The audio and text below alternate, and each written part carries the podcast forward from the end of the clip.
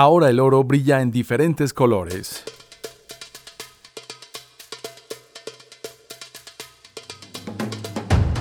El grupo de materiales preciosos MAPRE, adscrito al Departamento de Ingeniería de Materiales de la Universidad de Antioquia, desarrolló un producto innovador como lo son las gemas exóticas en oro de colores. Lo novedoso de la propuesta es que el oro, siendo un metal amarillo y con un intenso brillo, se pueda transformar en vistosos colores por medio de la metalurgia especializada sin perder sus propiedades. La importancia de este material desde épocas anteriores a la era cristiana nos enseña cómo todas las civilizaciones han girado en torno a este material precioso. La ambiciosa propuesta inició en septiembre de 2009 en el Grupo de Materiales Preciosos MAPRE de la Facultad de Ingeniería de la Universidad de Antioquia. El proceso comienza con la selección del oro de 24 quilates al que se le agregan otros materiales reactivos que al final dan la gama de colores. El 80% de la preparación es oro y el resto corresponde a otros metales, que permiten obtener un producto tecnológicamente calificado como lo son las gemas exóticas en oro de colores.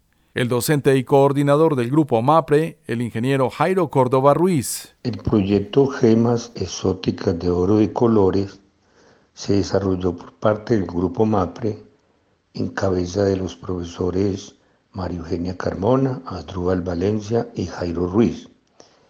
Eh, se elaboraron diferentes tonalidades o colores de gemas, entre ellos el azul, el fucsia, el verde, el morado y están en desarrollo el negro y otros colores muy llamativos. Fundamentalmente este proyecto fue financiado por la Universidad de Antioquia y el Grupo Materiales Preciosos. Obviamente fue desarrollado en diferentes etapas dentro de diferentes proyectos escalonados, eh, financiados principalmente, reiteramos, por la Universidad de Antioquia y el Grupo Materiales Preciosos. Ingeniemos Radio. El material pasa por diferentes etapas como fusión, aleación, tratamiento térmico, laminación, tratamiento termoquímico y caracterización y recubrimiento de la gema.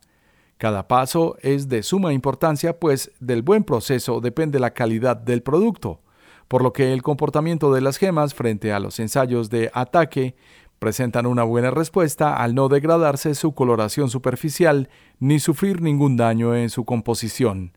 Además, Mediante los diferentes tratamientos se obtiene un abanico de gemas de colores exóticas como azul, fucsia, verde, morado y verde negro, y en preciosas joyas de filigrana y de diseño liso. El grupo MAPRE pretende impulsar e implementar en el sector de los materiales con énfasis en el minero, la utilización de tecnologías limpias y darle valor agregado al oro en la cadena productiva. De ahí que uno de sus principales objetivos sea apuntarle a la tecnología de investigación en el tratamiento de materiales preciosos, pues la experiencia es alta ya que posee el conocimiento necesario, la capacidad intelectual y la tecnología para desarrollar ese tipo de técnica. Este desarrollo de las gemas exóticas de oro de colores ha sido muy bien recibido por el medio eh, joyero de Medellín e internacionalmente. Eh, estamos actualmente en conversaciones con dos empresas que están interesados en comprar la licencia de estos productos de la Universidad de Antioquia. Y la otra alternativa que se estaba trabajando, como ya fue reglamentada por ley de la República de Colombia, las spin-off, se estaba estudiando también esta posibilidad. Pero por motivo del problema de la pandemia, que nos aqueja mundialmente, estos procesos eh, no han tenido la debida aceleración que quisiéramos. Es un reconocimiento a la investigación. Este trabajo investigativo e innovador ha pasado inadvertido para la industria de la joyería.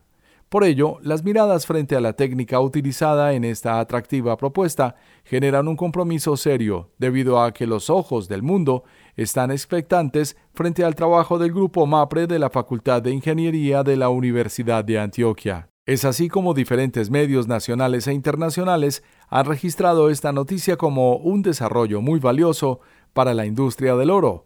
Portafolio, La Opinión, El Tiempo y Universia de Colombia registraron la noticia en sus páginas como un logro que trasciende e impacta el mercado de la joyería, y otros medios internacionales como Prensa Libre de Guatemala, La Estrella de Panamá, El Comercio de Perú, El País de Uruguay, Economías de México, además de otros destacados diarios de Canadá, Taiwán y Estados Unidos, le dieron cubrimiento a esta novedad.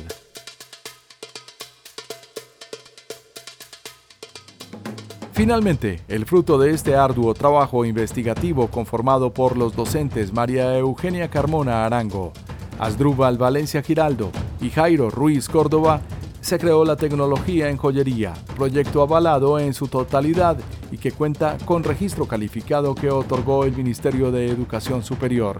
Dicha tecnología la ofrecerán conjuntamente la Facultad de Artes y la Facultad de Ingeniería en la sede Occidente en el municipio de Santa Fe de Antioquia.